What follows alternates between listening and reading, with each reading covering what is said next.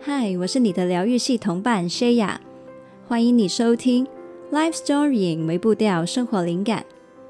每周五晚上七点，跟你分享新灵感，在周末陪你从内心出发，将小改变累积成大成长。邀请你加入我们，一起让世上每一个人都拥有真正快乐的能力。现在就订阅节目吧，才不会错过新的内容。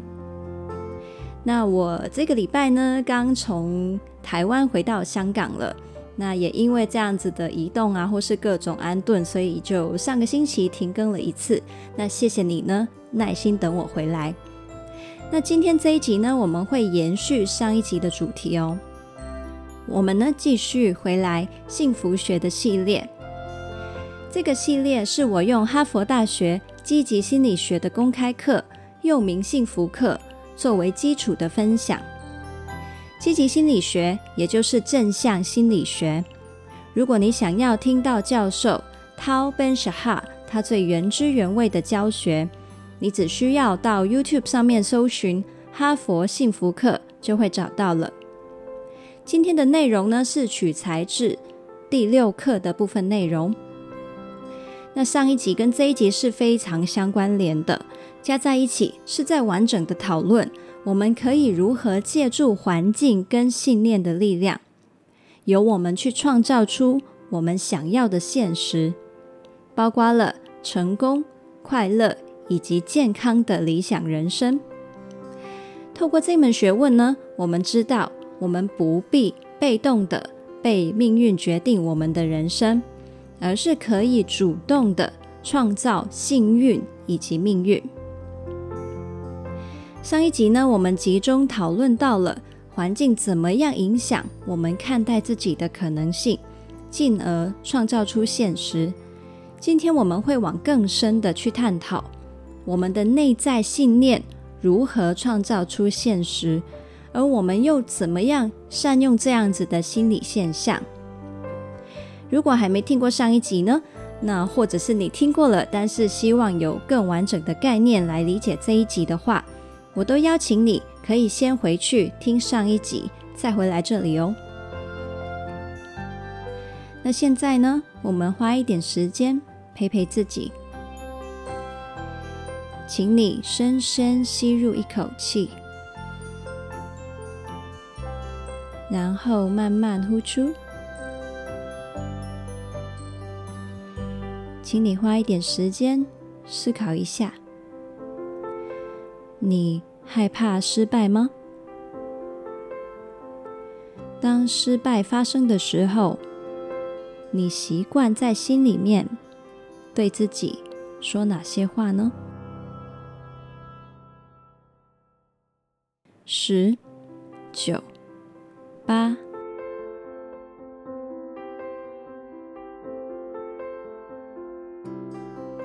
二、一、零。刚才请你思考的问题，绝对会是决定你人生的关键。记得一定要听到最后，因为我会告诉你为什么我们不需要害怕失败，而且可以非常开放的拥抱失败。现在，请你再次深深吸入一口气，然后慢慢呼出。欢迎回来这里。今天这一集呢，不只是分享给你听的，也是我希望自己可以好好去理解跟记住的一番话。我跟你一样，也正在学习相信自己更多，更敢于梦想，更自由的在挑战里面碰撞。希望这一集内容能够让你、让我都一起变得更好。先来个警示，这一集的知识浓度呢，非常非常高，我认为单是听一次呢，可能会消化不完哦。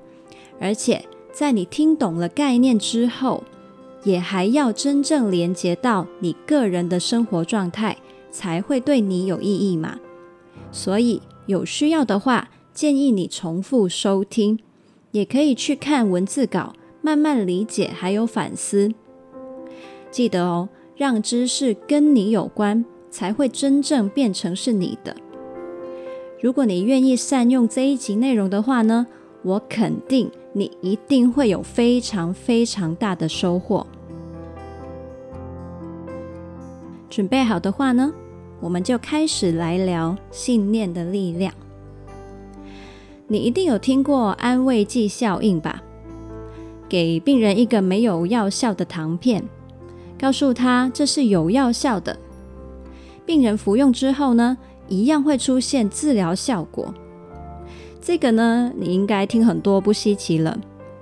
那教授 t 呢，他还分享了由哈佛医学教授 Herbert Benson 他进行的实验。Herbert Benson 他邀请了一群本身有呕吐症状的女士，跟他们说，这个是可以治疗呕吐的药物。那这一群女士在服用之后呢，感觉她们的呕吐症状真的改善了。而且呢，研究人员帮她们做身体检查，检测的结果也都客观地反映了她们的症状真的有所改善。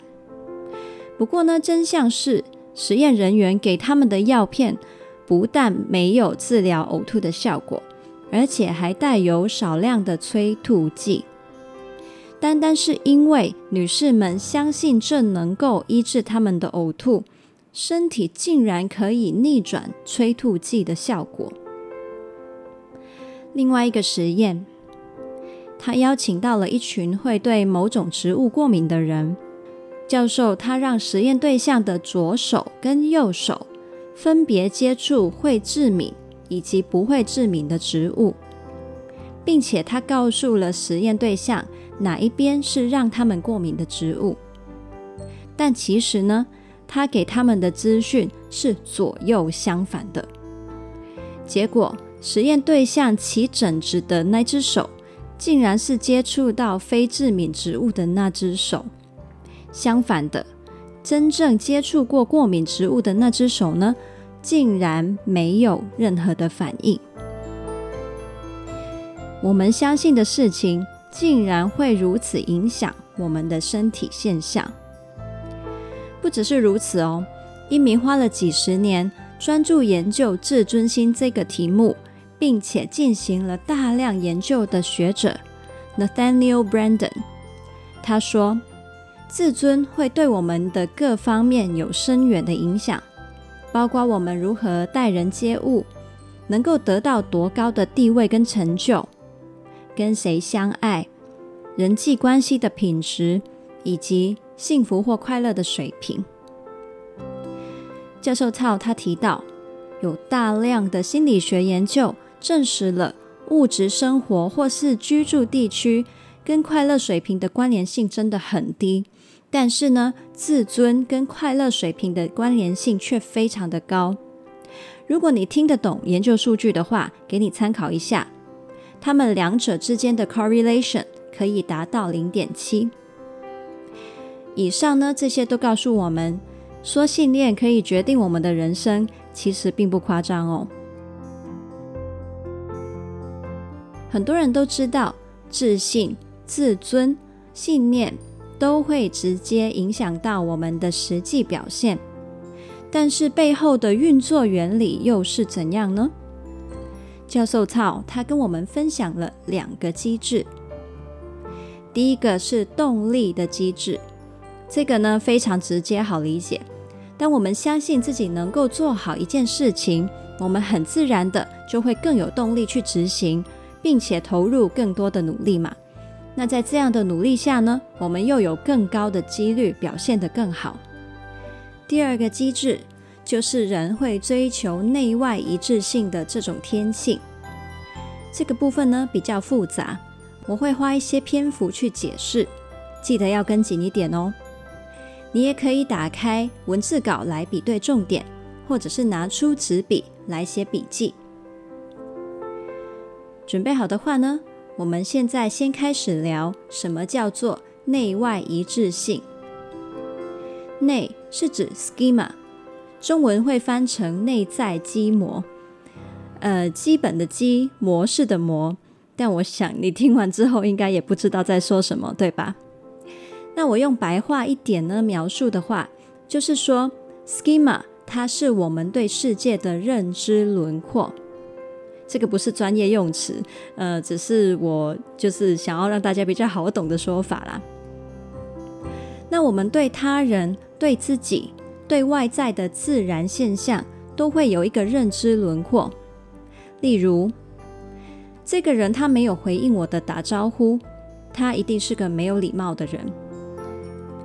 或者，我是个乐于付出的人。又或者，在地球上，只要把东西拿高放手，东西就会往下掉。那这些呢，都是我们的脑袋里面一个又一个的认知轮廓，是内在的部分，不一定会符合外在现实。那外的部分呢，指的就是外在现实，一些客观的事实，跟我们的内在认知是无关的。就像是。你真的在地球上面拿起东西放手，它会往下掉，这个就是属于外在现实。那我这一次的数学成绩考了八十分，这个八十分的分数也是外在现实。但是呢，我的内在认知轮廓呢，可以解读为我考得真好，或者是我考得好差哦。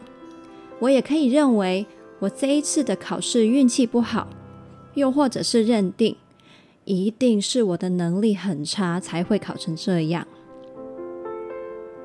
而我们的心智呢，本身是不喜欢内外不一致的感觉的，于是呢，就会想办法让内外回归一致。那为了追求内外的一致性呢，我们人类会有四种调节的方式，我现在会一个一个来说明。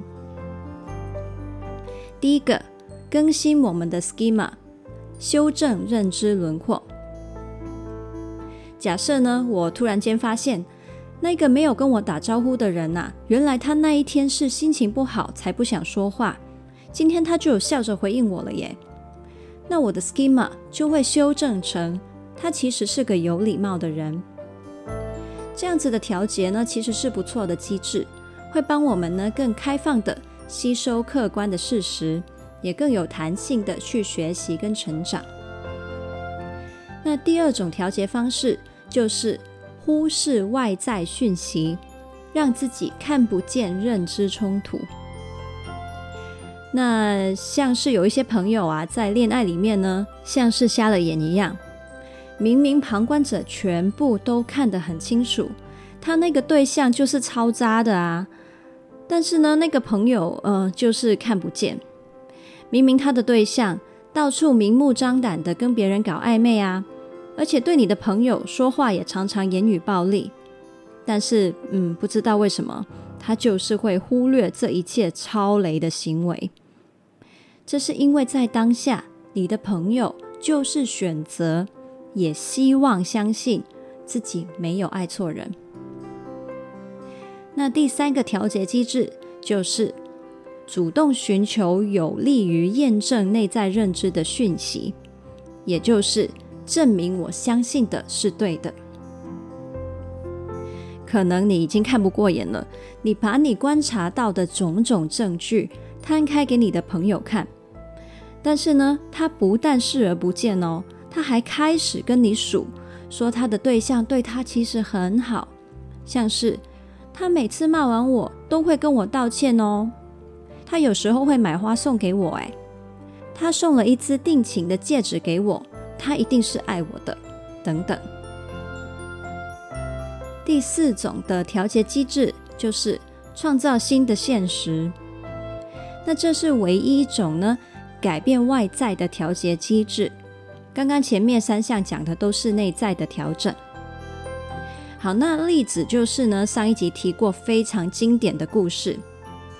关于跑者 Roger Bannister，当时啊，当全世界不管是科学研究或是最顶尖的跑者都说人类不可能在四分钟以内跑完一英里，Roger Bannister 呢，他却相信可以做到，并且也创造成了现实，苦练之后，真的跑出了四分钟以内的记录。诶，那这个是一个非常积极的内外一致性的调节机制哦。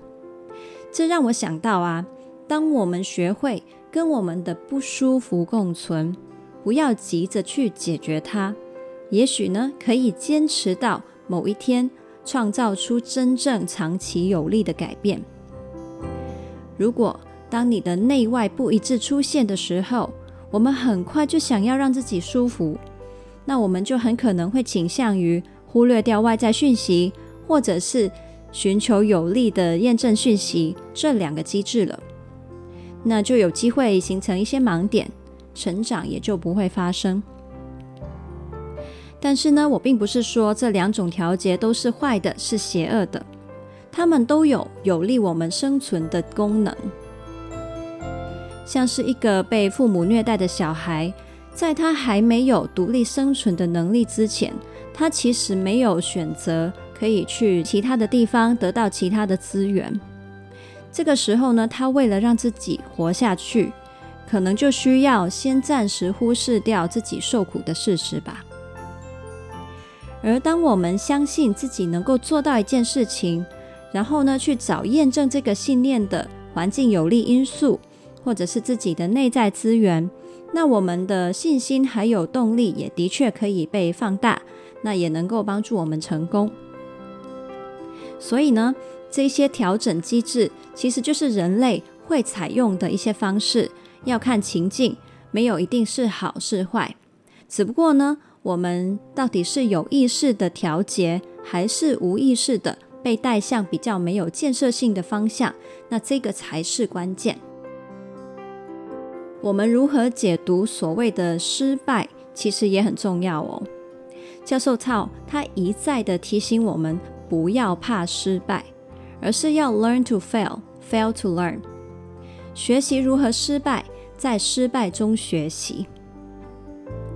那对我来说呢，失败是很可怕的。在我主观的感受上面呢、单是想象失败，我就觉得天崩地裂了。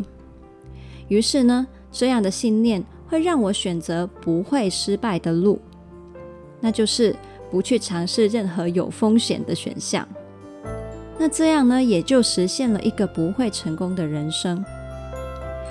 我想啊，这并不会是我们真正想要的吧。时刻被失败恐吓，也是一种极其折磨的心理酷刑。如果你想要跳脱这个循环的话，我们来听听教授套他怎么说。教授他分享了爱迪生的故事。我们都知道，爱迪生是把灯泡发扬光大的人。爱迪生呢，他反复的做实验。尝试用哪一种的材质去做灯丝，才能够创造出照明效率良好、寿命够长的灯泡？客观的事实是，他试了好几千次了，都还没有找到对的材质。那有一个记者呢，访问爱迪生的时候呢，就问他说：“你已经试了几千次都失败了，你怎么不放弃呢？”爱迪生他回答。不，我不是失败了几千次，而是成功的验证了几千个行不通的方法。这个呢，就是主观解读的差别了。爱迪生选择把失败解读成走向成功的一步，所以客观事实我们无法改变，但是主观解读却是可以由我们决定的。教授操他说。在这个世界上，你看见的那些最成功的人，都是失败过最多次的。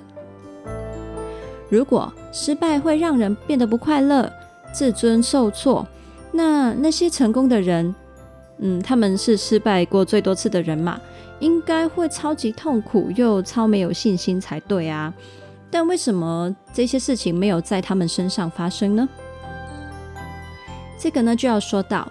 你还记得呢？我在幸福学第三集分享过一个关于快乐水平的研究吗？人呢，往往会高估一些成功或失败的事件对我们快乐水平的长远影响。我们以为发生好事，我们会快乐非常非常的久；面对挫折，我们呢会失落非常非常久。但其实啊，我们只是会有暂时的情绪起伏，最终呢，我们的情绪会回到那条快乐的基础水平线上。那这个呢，对于害怕失败的我们来说呢，是一个超大超大的好消息哦。这意味着我们可以更开放的去冒险，迎接失败。反正那些挫折都只是暂时的啊，我们都会回到原本的快乐水平嘛。那其实好像没什么好失去的耶。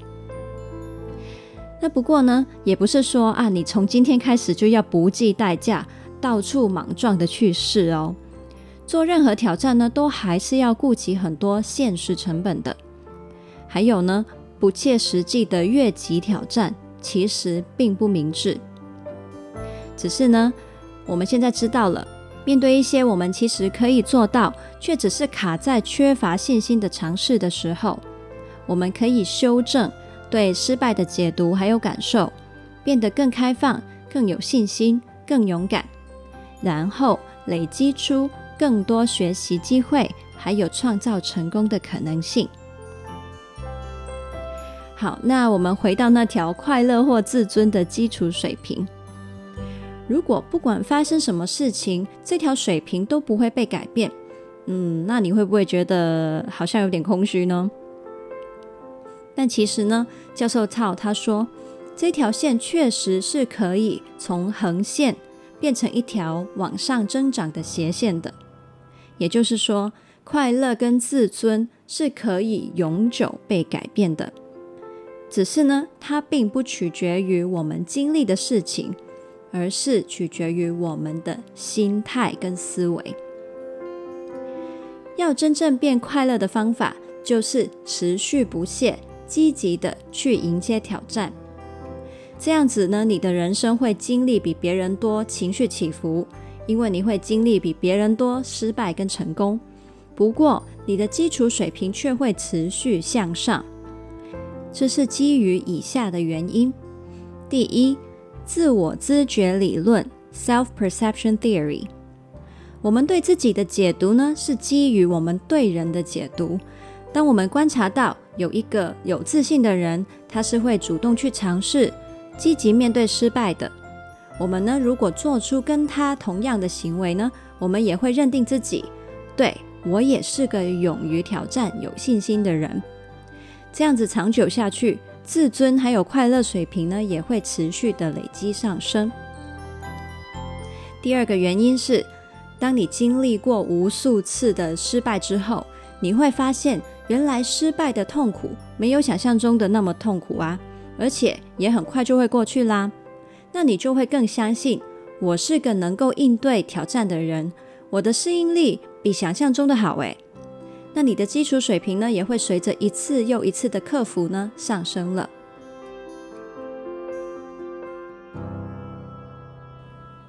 那接下来呢，我会来讲这一集的最后一套概念：乐观主义者与悲观主义者。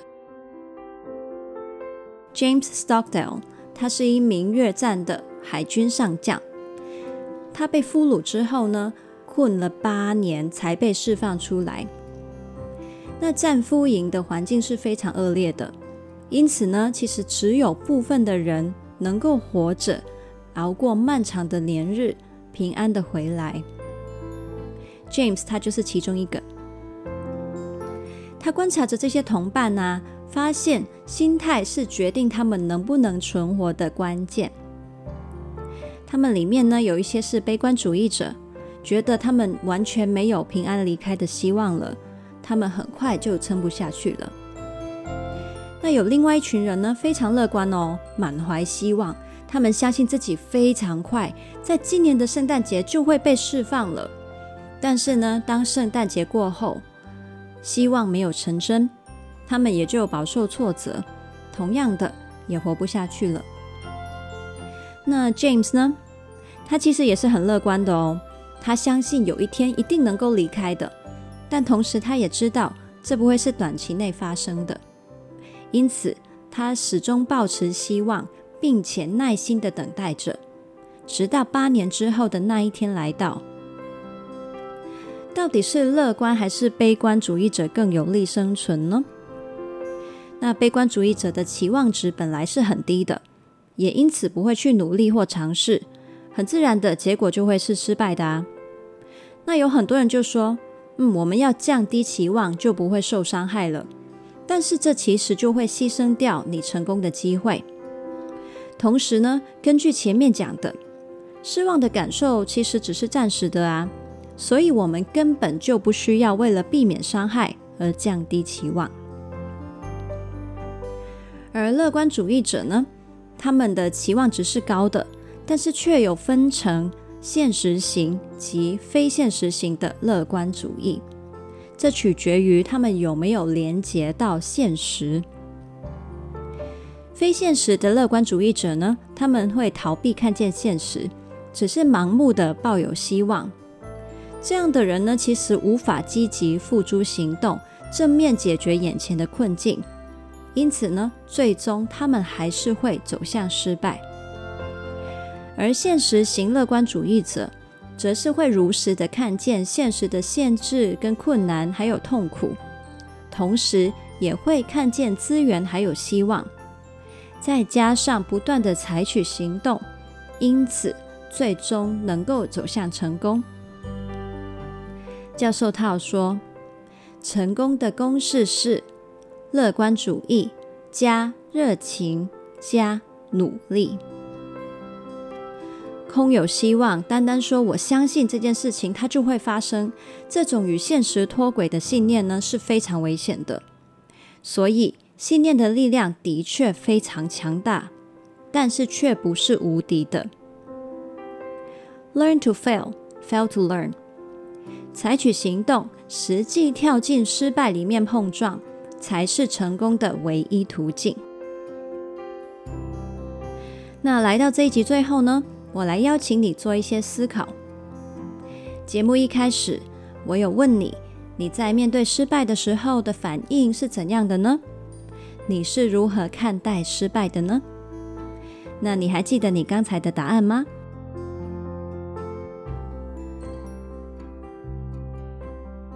现在听到这里的你，认为可以在你的心智上下哪些功夫，让自己成为一个现实型的乐观主义者，积极迎接挑战，提高快乐水平，还有成功机会呢？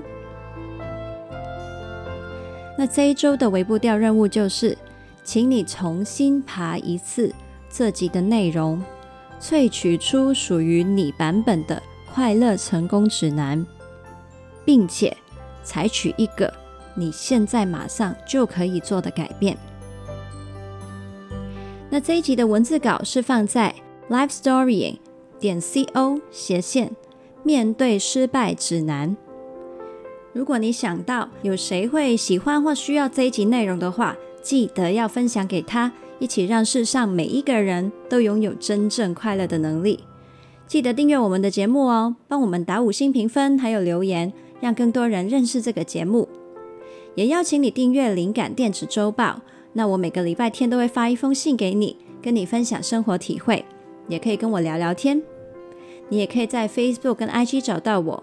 我会在上面发放一些贴文，还有限动，陪你将小改变累积成大成长。